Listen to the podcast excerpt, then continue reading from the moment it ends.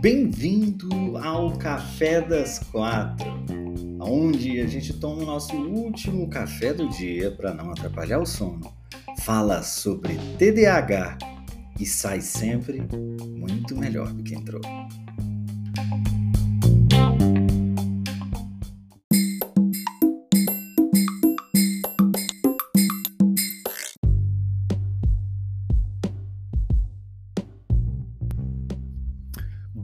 Tarde, boa tarde, sejamos todos muito bem-vindos a mais um Café das Quatro. Hoje a gente vai falar sobre um assunto muito importante, que são as comorbidades. Esse nome que já é esdrúxulo, ele também está relacionado com coisas que não são muito boas. Essas coisas que não são muito boas vão ser o assunto do nosso café de hoje. E se você acha que você não sabe o que é uma comorbidade, deixa eu te falar, você sabe. Você talvez não conheça-a por esse nome, mas você sabe o que ela é. A comorbidade é algum tipo de condição que acontece, um transtorno, né? Algum tipo de distúrbio que acontece em função de uma outra condição, ou seja, é uma consequência da condição anterior tá? Ou seja, quem tem TDAH e não sabe, desconhece, né? Inclusive, a gente tem o Gleiton aqui falando que descobriu comigo. Que legal, fico muito feliz com isso, viu? Cada dia aprendendo mais vendo seus vídeos. Obrigado, Cleiton, muito obrigado. É, a, o lance é: quem se descobre TDAH adulto, muito possivelmente já vem com as comorbidades associadas. Dificilmente um TDAH adulto que não tratou o TDAH, que não lidou com o TDAH a vida toda, dificilmente esse TDAH não vai sentir o peso de alguma outra comorbidade. O que é a comorbidade, Bruno? A depressão é uma comorbidade comum no TDAH. Outra mais comum ainda, ansiedade, é uma comorbidade do TDAH. Né? A gente tem uma depressão mais branda, mas que ela é assim, ela não é tão forte quanto a depressão é, é clássica, tá? Mas ela tem um, um, um, um período de existência maior. Você passa às vezes anos com essa depressão. E, e, e, e, o pessoal na psicologia chama essa, essa depressão de distimia, né? e e é, é, é, muito importante a gente entender das comorbidades, porque muitas vezes até é importante que você comece tratando as comorbidades para só assim, depois disso, você começar um, tra um tratamento específico para TDAH. É lógico que quem vai tomar essas decisões juntos com vocês é o seu médico, né? Sem dúvida alguma. Mas é importante que você saiba disso, porque eu, por exemplo, passei anos da minha vida com depressão e eu não achava que tinha depressão. Primeiro, eu não admitia que eu poderia ter depressão, né? A gente não pode esquecer da minha arrogância burra que, que fazia com que eu achasse que é, eu jamais teria depressão. Então, eu passei anos com depressão sem saber que eu estava em depressão. E isso pode vir a acontecer sim com quem é TDAH. Sabe por quê? A depressão do TDAH, ela não é uma depressão caracterizada basicamente pela tristeza. A minha depressão não foi assim. Não foi, não foi de tristeza, entende? Então, é o lance todo é que você precisa entender como é que essa depressão acontece. E ela acontece de maneira a fazer com que você se sinta cansado, esgotado, estafado. A depressão do TDAH, ela é assim você fica completamente esgotado. Por quê? Porque esse, esse, essa hiperatividade do cérebro, que não para, que não cala, que não cessa, não deixa você dormir. E como você não dorme, você fica cansado o dia inteiro. E como você fica cansado o dia inteiro, o cérebro continua hiperativo. E você, cansado, carrega com você esse cérebro que não para de pensar que não tem freio. Então, o que, que acontece? Chega uma hora que esse cérebro, ele não, ele não aguenta, ele não dá conta, entende? Ele, ele simplesmente fica no. É, é, a pessoa fala assim, Bruno, eu não fiz nada e eu tô cansado. Eu não fiz nada e eu tô esgotado. Por que que isso aconteceu? Isso aconteceu justamente porque você tá passando por um processo de esgotamento cerebral, da hiperatividade cerebral. Meu médico psiquiatra falou uma coisa uma vez que eu nunca esqueci, que por sinal meu médico é sensacional, e ele falou assim, aí eu falei, não, porque eu tava fazendo isso e eu não, eu não fazia nada. Ele falou, como assim você não fazia nada? Você tava pensando. E pensar cansa. Pensar traz ansiedade. Pensar é muito cansativo, ainda mais um cérebro TDAH. Cansa muito. Falei, cara, olha que loucura. Julião, aê, meu cara. Ó, você tá me devendo lá uma rede vizinha, uma, uma live, hein? Você viu que eu cobrei você? Foi por isso que você entrou aqui. Chamei Julião na chincha. Julião é meu coach de, de exercício físico e ele tá me devendo uma live lá na, na, na no Teco Teco. Que eu queria fazer com ele lá para ajudar dele e tal. Pô, o cara tá aí, ó. Foi mal aí. Aí o cara não responde, sumiu, diz que tá pra Cancún. Aí fica rico, é foda. Aí nunca mais, aí esquece os amigos, aquela conversinha. Hum. Mas sem problema, vamos fazer aí, hein? Vamos fazer aí, podemos fazer aí. É, até hoje à noite, se quiser, ou amanhã também, tá bom? Te chamei do meu outro número depois. Beleza, pode deixar, pode deixar que eu dou uma olhada, assim, pode deixar. É, o que, que é a comorbidade? A comorbidade, como eu disse, é a depressão, como eu acabei de falar, ou ansiedade. Muitas vezes a pessoa, ela acaba gerando um transtorno de ansiedade generalizada por conta do TDAH. Gente, esse cérebro hiperativo, que tá sempre cansado, que tá esgotado, ele é um terreno super hiper fértil para você ficar pensando sobre a incerteza do futuro. Esse cérebro hiperativo, ele fica o tempo inteiro imaginando todos os cenários e todas as possibilidades de coisas que podem acontecer, pelo fato de que você sabe que tem muitas coisas para fazer e que simplesmente não consegue fazer e que não consegue dar uma explicação para isso. Isso é aterrorizante. Isso é aterrorizante. Então, isso vai, não tem jeito, isso vai gerar ansiedade. Isso vai, de repente, levar você para outras comorbidades. Né? Alguém aí falou ainda agora sobre o TOD, acho que foi o Dani, que falou sobre o TOD, que é o transtorno opositor desafiador, que é uma comorbidade, talvez eu diria, uma das comor a comorbidade mais comum do TDAH tá? Agora, ela é normalmente associada com crianças, né? De, e mais em meninos, tá? É, muito mais em meninos do que em meninas. E é, é uma, uma comorbidade que é caracterizada por um comportamento confrontador, desafiador. Por isso que a gente chama opositor desafiador, né? É como se a criança passasse a se comportar de maneira um pouco agressiva demais, né? Em função dessa baixa tolerância à frustração. E, e, isso faz com que ela, ela, enfim, tenha problemas na escola, vezes problemas em casa e tudo mais, né? Então, é, um, é, um, é, um, é uma, uma comorbidade que precisa ser olhada com muita atenção, com muito carinho, né? Principalmente porque a gente está falando de crianças. E, é, é, olha para você ver, ela é comum em crianças que são TDAH com toda certeza, em, quando a gente está falando de criança, porque também o TOD só dá em criança, né, Então, é. então assim, o que a gente pode dizer é que talvez o TOD seja, sim, a comorbidade mais comum do TDAH. Né? Então, é, é muito importante você estar tá atento, você estar tá atenta, entende? Porque às vezes você pode estar tá passando por um processo de desgaste, de estafa, de esgotamento, de fadiga, que você não sabe que pode ser um processo depressivo. Você não sabe disso. Porque a gente sempre associa, pelo menos eu fazia muito isso, né? Eu associava a depressão à tristeza, a uma profunda melancolia, né? E aí eu percebi que não era isso. Necessariamente. Necess... Não necessariamente.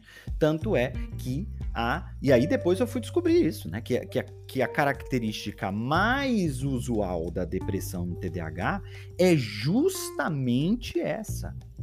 Agora você imagina. A pessoa tá ansiosa, ela tá passando por uma depressão que ela nem sabe, que ela nem reconhece. Ela tem transtorno do déficit de atenção e hiperatividade, que às vezes ela também não sabe.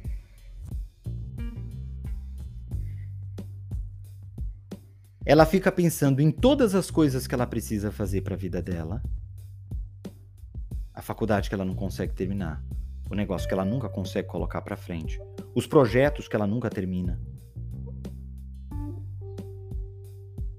Essa pessoa, ela vai coletando ao longo da vida provas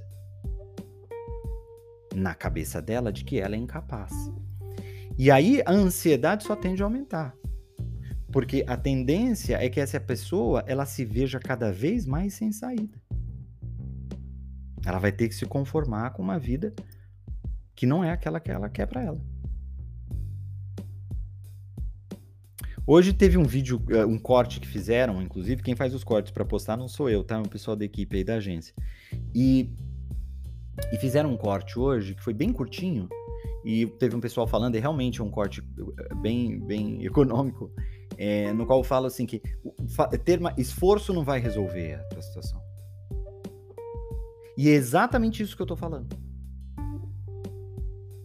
Porque não é incomum chegarem para você e falar assim: ah, você precisa se esforçar mais. Se, aí você acredita nisso. Aí você se esforça mais. Você imagina o que, que acontece?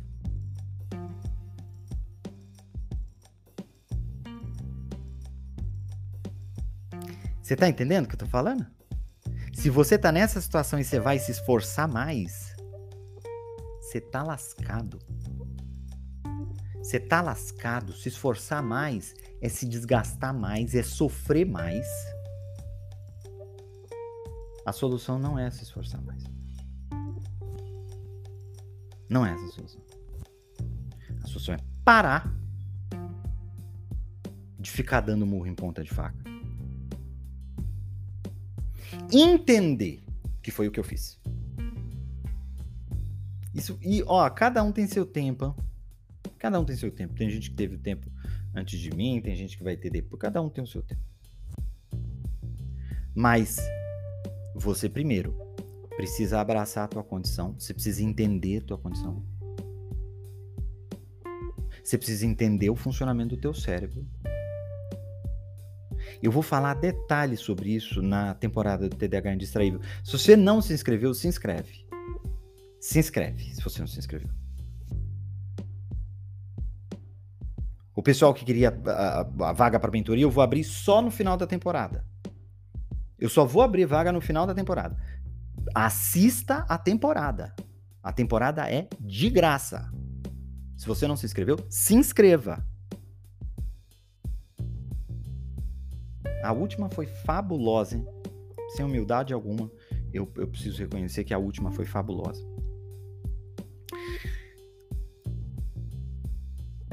O que que acontece?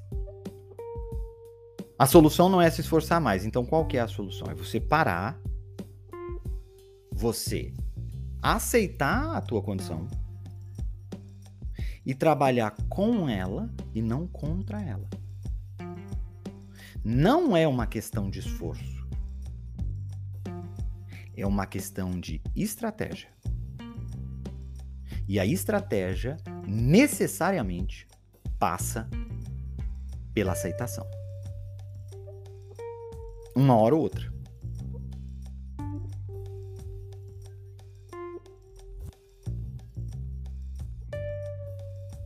Com tantas coisas que eu fiz aceitação, vou te falar.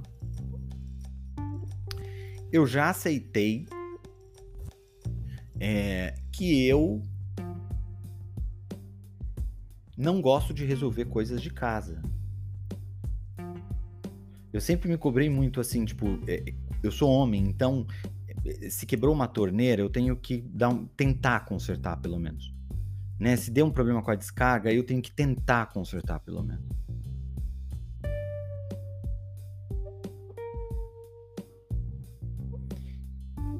E eu sempre tive isso, né? Assim, poxa, eu, não é uma questão, não é uma questão de não pagar alguém ou de economizar dinheiro, não. É uma questão de eu ser uma pessoa produtiva. Então eu me cobrava isso em excesso e eu sofria. Eu sofria.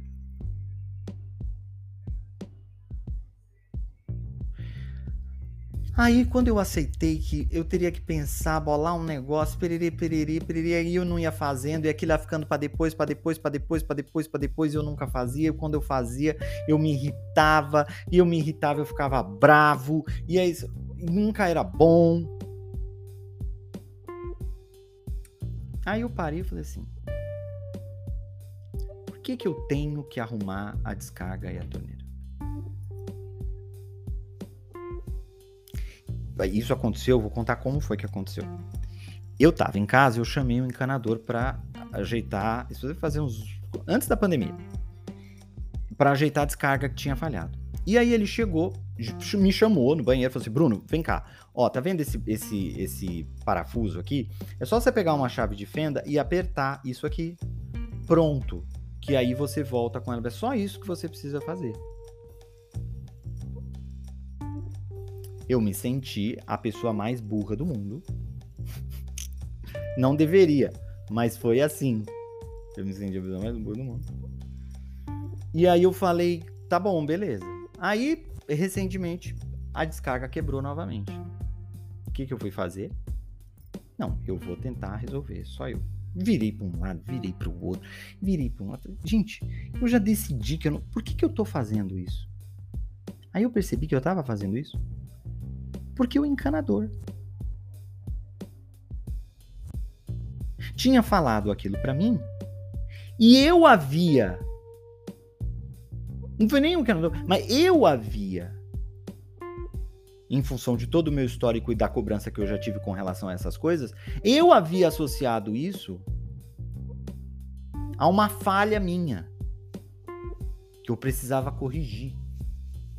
Não, é nem, não, é, não tô nem colocando a culpa no, no, no canador, tá? Que ele fez tudo tentando ajudar. Mas é uma questão minha. Eu falei, por que, que eu tô fazendo isso?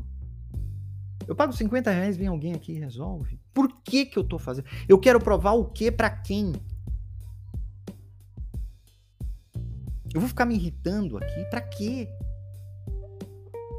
Eu tenho um monte de coisa para fazer. Tem um monte de gente para ajudar. Por que, que eu vou ficar me irritando e perdendo meu tempo fazendo uma coisa que eu não gosto? Eu não gosto.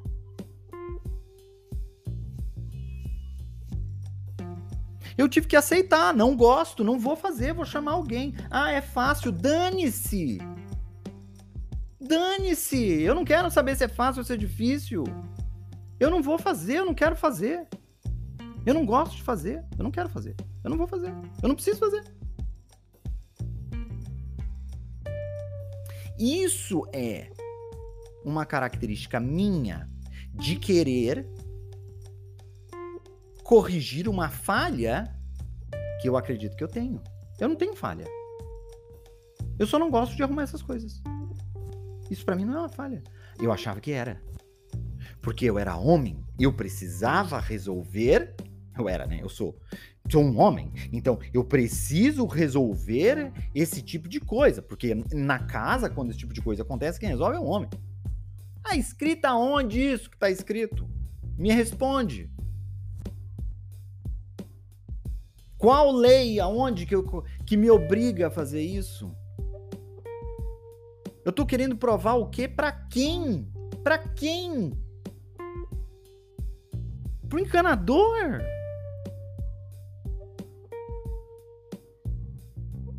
No fundo, no fundo, isso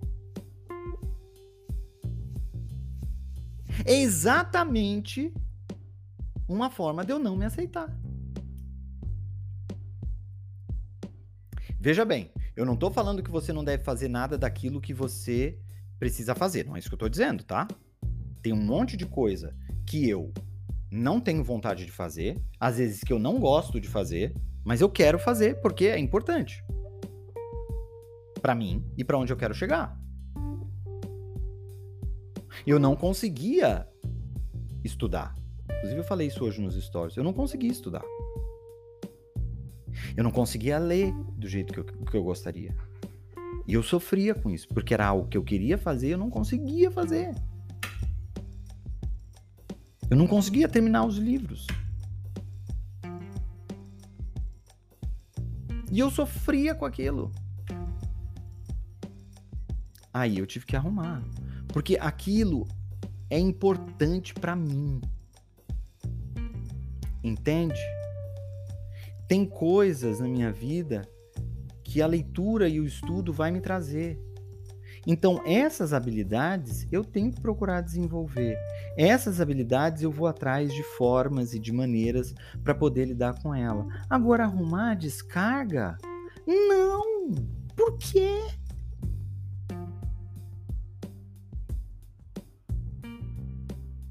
Eu não sou todo mundo, você também não é todo mundo.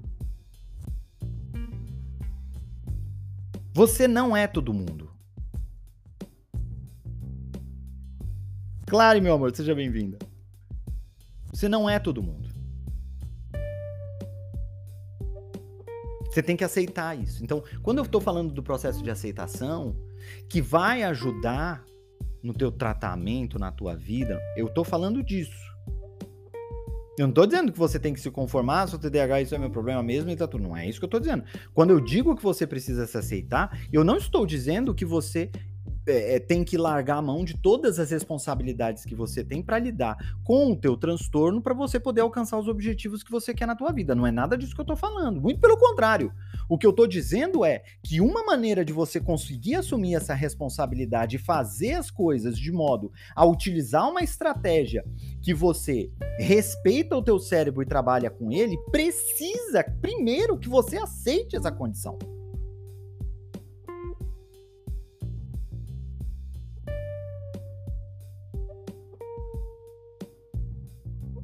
Eu só estudo com Pomodoro. Eu só estudo com Pomodoro. Por quê? Porque funciona. Funciona. Ah, não.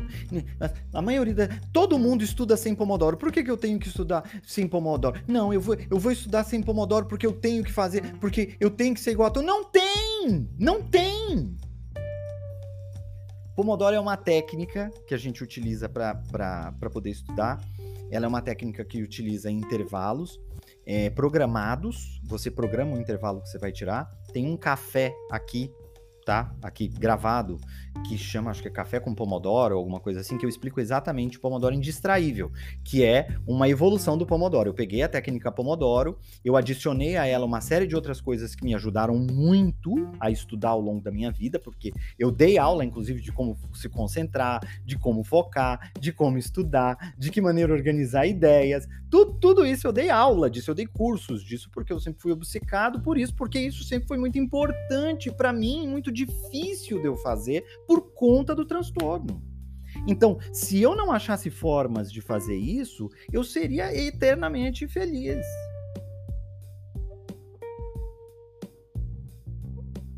E eu achei várias. E aí eu criei o Pomodoro Indistraível. Olha a Tássia, ela é indistraível, é da mentoria. Ela falou: ó, cheguei atrasada porque eu tava fazendo Pomodoro.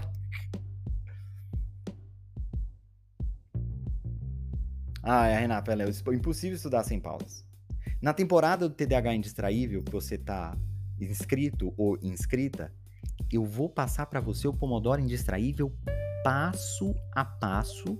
Eu vou explicar todos os princípios que envolvem o Pomodoro Indistraível e quem já viu, aconselho que veja de novo, porque com toda certeza você não pode é, é, é, é, pode ser que você não esteja fazendo uh, coisas ainda que são importantes para você fazer, que vão melhorar, sem dúvida alguma, tá? E nunca uma live minha é igual a outra. Nunca, nenhuma é igual a outra, tá? Então, o que, que é importante? É importante que eu reconheça isso, eu estudo bem com Pomodoro, é o que funciona para mim. Todo mundo estuda sem Pomodoro. É, mas eu não sou todo mundo. Eu não sou todo mundo. Quando eu estudo é com Pomodoro. Quando eu leio é com Pomodoro.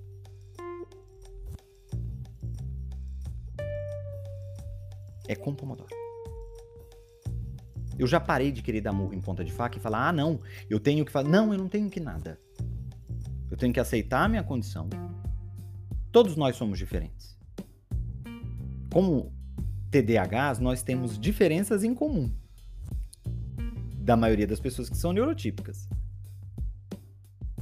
Mas em algum nível, todos nós somos diferentes uns dos outros. Até mesmo dentro da comunidade TDAH, você tem apresentações diferentes de TDAH. Um majoritariamente desatento, majoritariamente hiperativo, uma, é, combinado. Você tem pessoas que, em função do contexto, vão sentir mais o peso do TDAH ou menos o peso do TDAH, porque tem funções que você realiza na tua vida, que você quer realizar na tua vida, que vão exigir planejamento, organização, concentração, foco. E tudo isso é muito difícil para quem é TDAH. Então, então, quando você é TDAH e está num contexto no qual essas habilidades são exigidas de você, o que, que vai acontecer? Você vai sofrer mais. É por isso que eu digo que não faz sentido da gente falar em grau de TDAH. Porque não é como se você nascesse com um grau mais alto, mas não, existe uma combinação do teu TDAH com os teus desejos, com a tua individualidade e com o contexto no qual você está inserido. Tudo isso vai fazer com que o TDAH tenha um papel mais destrutivo ou menos destrutivo na tua jornada. Entende? Faz sentido eu falar em grau? Ah, você tem um grau maior do que o outro de TDAH? Não faz sentido. Uma pessoa que tem uma vida muito simples, que não precisa memorizar nada, não precisa focar em nada, trabalha só lá na fazenda, todo dia faz as mesmas coisas, já tem uma disciplina porque tá na fazenda, tá no campo, a pessoa nem quer estudar, nem quer nada, a pessoa é TDAH, ela vai sofrer com o TDAH dela? Não! Agora, a pessoa é TDAH, mora na cidade, ela precisa arrumar emprego, ela precisa ir atrás, ela precisa fazer currículo, ela precisa ter atenção, foco, disposição, motivação o tempo todo. Essa pessoa vai sofrer mais com TDAH? É lógico, evidente. Então, assim, o contexto, ele também ele tem esse papel né? Os teus desejos, o teu indivíduo. Ó, eu não suporto cozinhar, tem gente aqui que ama cozinhar. Ou seja, essas individualidades vão determinar o fato de que, para mim, cozinhar é um martírio, é um inferno. Eu não cozinho. Eu não cozinho. E tem gente aqui que o hiperfoco da pessoa é cozinhar. Olha pra você ver que disparate. A gente compartilha do mesmo transtorno. E o hiperfoco, que é caracterizado pela obsessão que você faz uma atividade porque essa atividade é extremamente prazerosa para você, pode ser a coisa que eu mais vou evitar na minha vida, porque eu não gosto. Ou seja, a nossa individualidade determinou o que é o hiperfoco de um e a desgraça do outro. Entende?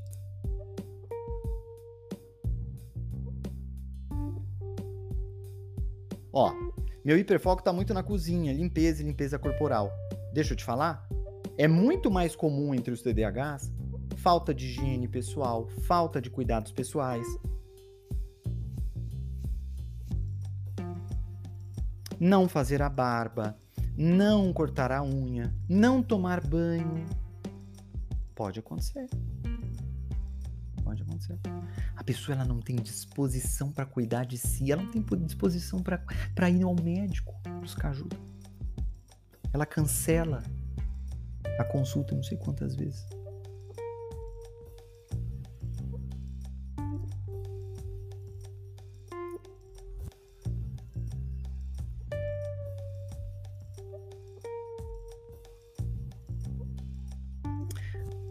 Mas eu não tô aqui para julgar, porque eu fui exatamente assim.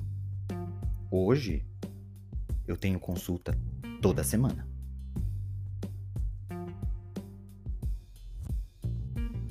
Toda semana eu tenho consulta.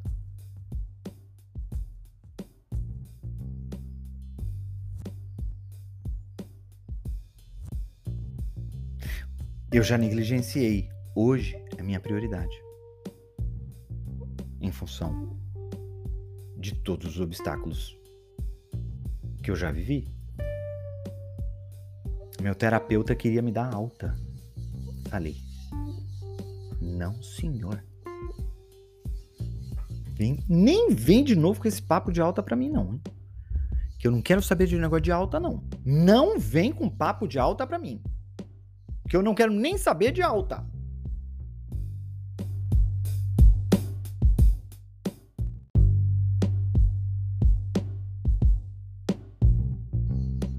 Por que, que eu falei isso para ele? Porque hoje, isso para mim é prioridade na minha vida. Eu percebi a importância que isso tem. Eu percebi a importância que isso tem. A terapia é algo que é importante para mim.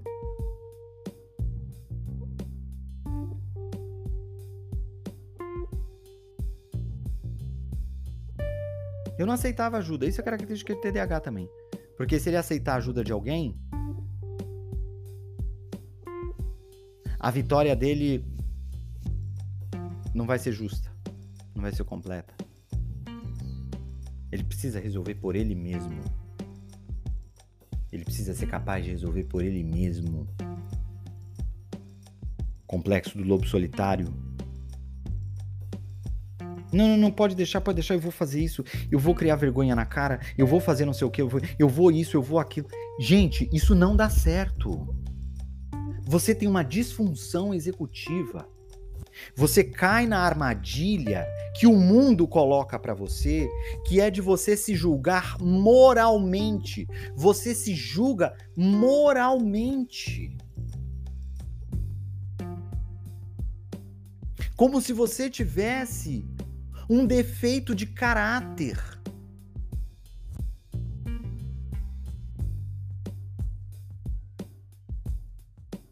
E você tem uma disfunção, uma disfunção executiva. É uma questão neurológica.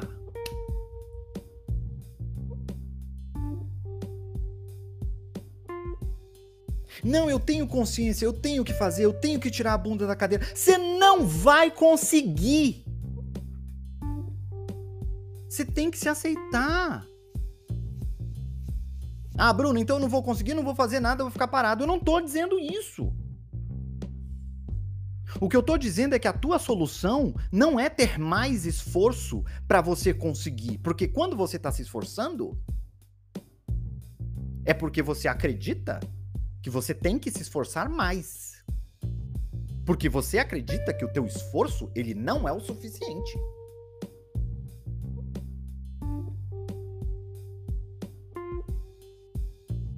Por que, que eu tô falando isso e eu falo desse jeito com vocês? Porque eu fui essa pessoa.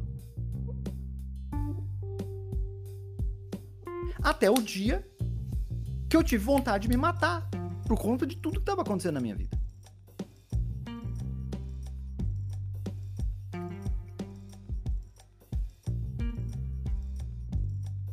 E aí eu falei, não. Eu preciso cuidar disso, senão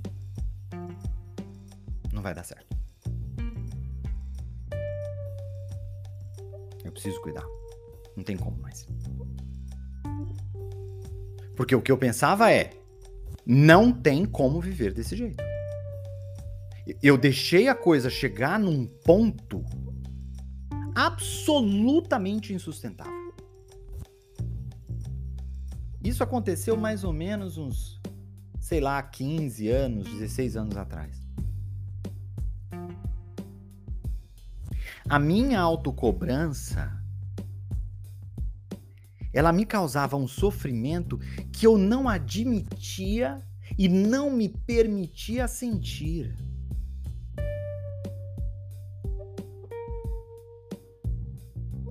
Porque o meu julgamento moral sobre mim mesmo era tão grande que eu acreditava que eu não merecia qualquer tipo de desculpa pelo meu comportamento. Eu estava na faculdade de engenharia elétrica e eu não conseguia estudar. Não conseguia. Eu sempre fui inteligente, sempre fui. Segundo grau tinha boas notas. Nunca ninguém desconfiou de TDAH. Como é que você tinha boas notas, Bruno? Você estudava muito? Nada! Nada! Vou te falar uma coisa, você não vai acreditar. Até o meu segundo grau, até o final do meu segundo grau, eu nunca, mas é nunca, eu nunca sentei para estudar nada. Nada.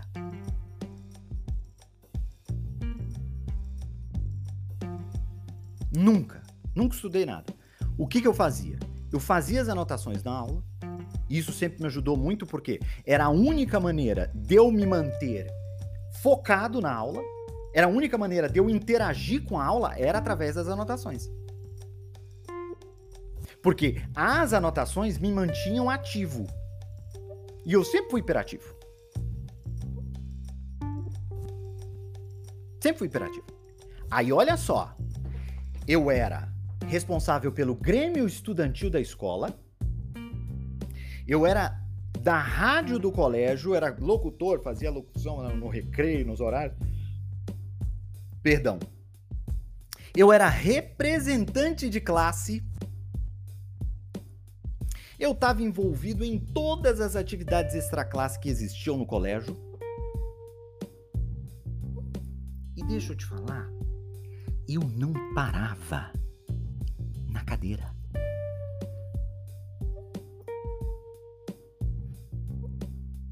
Eu não parava na cadeira. Eu não conseguia. Aí o que, que acontecia? Eu pedia para os meus professores constantemente para eu sair de sala. E todos os meus professores permitiam constantemente que eu saísse de sala. Por quê? Porque todos sabiam que eu estava envolvido com uma série de projetos. Olha, eu preciso resolver tal coisa com o coordenador. Olha, eu preciso coisar tal coisa. E eu, não podia fazer isso no horário do recreio, porque no horário do recreio eu estava na rádio. Passava o recreio inteiro na rádio do colégio. Cláudia, muito obrigado, meu amor. Muito obrigado pelo, pelos selinhos. Muito obrigado. Muito feliz. Obrigado, viu? Um beijo no seu coração.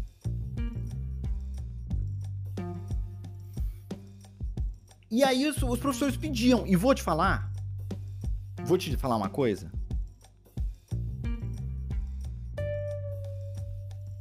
Nem sempre eu saía para resolver as coisas eu buscava alguma desculpa de alguma coisa que eu tinha que resolver só para sair da sala. Nunca teve um dia no meu segundo grau, nunca existiu um dia de aula no meu segundo grau que eu não saísse pelo menos uma vez da sala de aula em horário de aula. Nunca existiu isso. Nunca todos os dias, pelo menos uma vez, eu pedia a pelo menos um professor para que eu saísse de sala de aula para resolver alguma coisa. A ponto disso aparecer na reunião de pais e alunos. E todos os professores gostavam de mim, me dava bem com todo mundo. Todo assim, não, todo mundo ama o Bruno, o Bruno é inteligente, o Bruno é isso, mas o Bruno sai muito da sala. E a gente fica preocupado, porque ele perde conteúdo.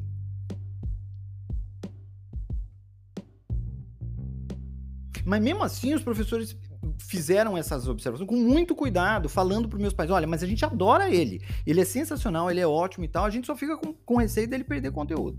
Sensacionais, meus professores eram incríveis. E, e tanto é que quando a minha mãe veio falar comigo, é, foi, sabe, tipo, nem se preocupou muito. Eu falei, mãe, eu tô no Grêmio, tô no não sei o quê, tô não sei o quê, tô não sei o quê, não sei o quê, não sei o quê, não sei o quê, tem um monte de coisa pra resolver. E eu tinha mesmo. Tá bom. Nunca tive problemas sérios na escola. Aí eu chego na faculdade de engenharia elétrica. Na faculdade de engenharia elétrica não tem conversa. Eu vou para a sala de aula, ainda mais em Universidade Federal. Eu vou para a aula para saber qual é a ementa. Eu, eu vou para a aula para saber o que, que eu tenho que estudar. Vou para aula para aprender, não. Você vai para aula para você conhecer a matéria que você vai ter que aprender. Em casa, sozinho, estudando, fazendo exercício, praticando. Física, matemática, eletromagnetismo, cálculo vetorial, equações diferenciais, álgebra. Isso sem falar nas matérias específicas depois, né? Sistemas elétricos de potência, linhas de transmissão, né? Eletromag 1 e 2. Eletromag 1 eu fiz três vezes. Eletromag 1 eu fiz três vezes. Eletromag 2 eu passei sem precisar de exame porque eu amava o professor. E eu estudava com muito prazer porque eu amava o professor.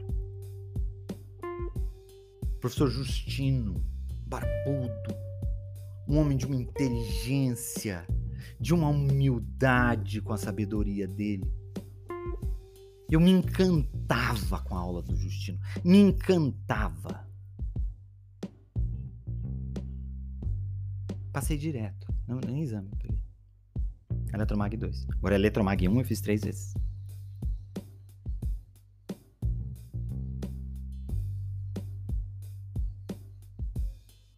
Foram anos com muitas DPs. Eu fui jubilado. Eu fiz vestibular de novo para entrar. Porque eu sabia que eu ia ser jubilado. No mesmo, de, no mesmo é, é, ano, eu já fiz o vestibular porque eu sabia que eu ia ser jubilado. Então eu precisava do vestibular para entrar no outro ano.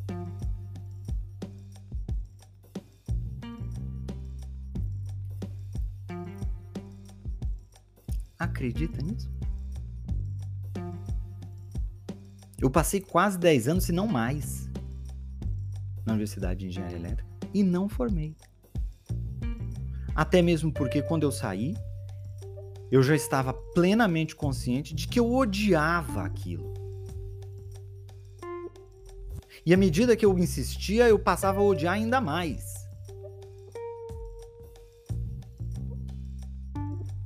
E quando eu saí no finalzinho já, faltavam poucas disciplinas, queriam me matar.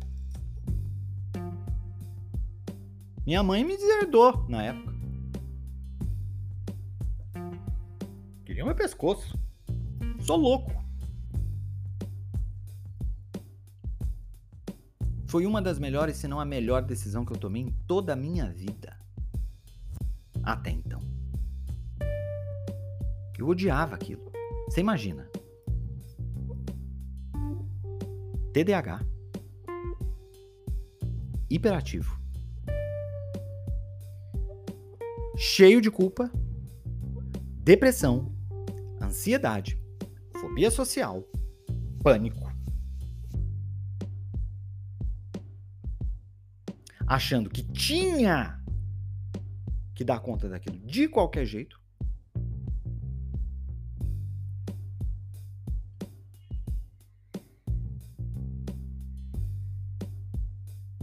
o grau de sofrimento pelo qual passava, só hoje eu consigo entender. E aí hoje eu penso, por quê?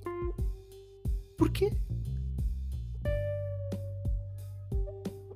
Eu achava que eu devia satisfações das minhas escolhas para todo mundo. Eu queria alimentar as expectativas de todo mundo, menos as minhas. E toma cuidado. Porque quando você começa a esquecer muito de você, quando você começa a querer agradar todo mundo, quando você quer, quer ser a pessoa que as pessoas querem que você seja ao invés de você ser você, você se perde. Alguém faz uma pergunta do que você gosta, você não sabe. Porque você passou a vida tentando gostar do que você acredita que as pessoas queriam que você gostasse.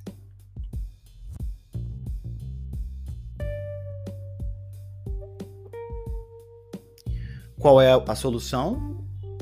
A solução é resgatar, é aceitar. Olha a aceitação, de novo entrando no processo.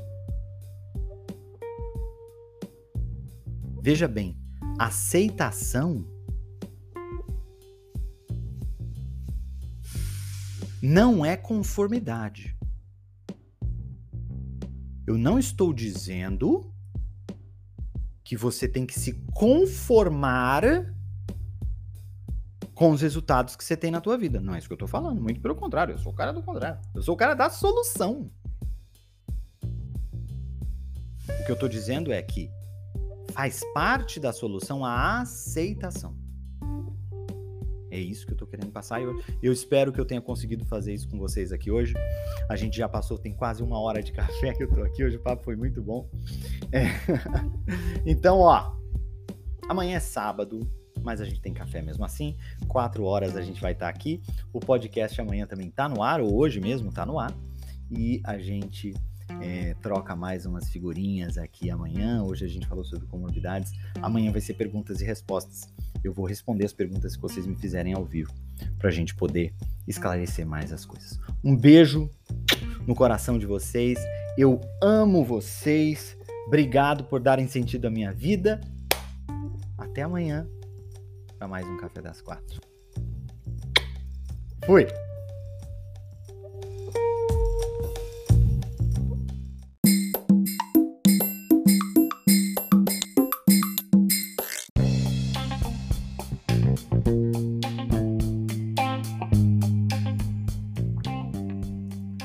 Se você quiser mais informações sobre TDAH ou se você quiser assistir ao nosso Café das Quatro ao vivo pelo Instagram, é muito simples.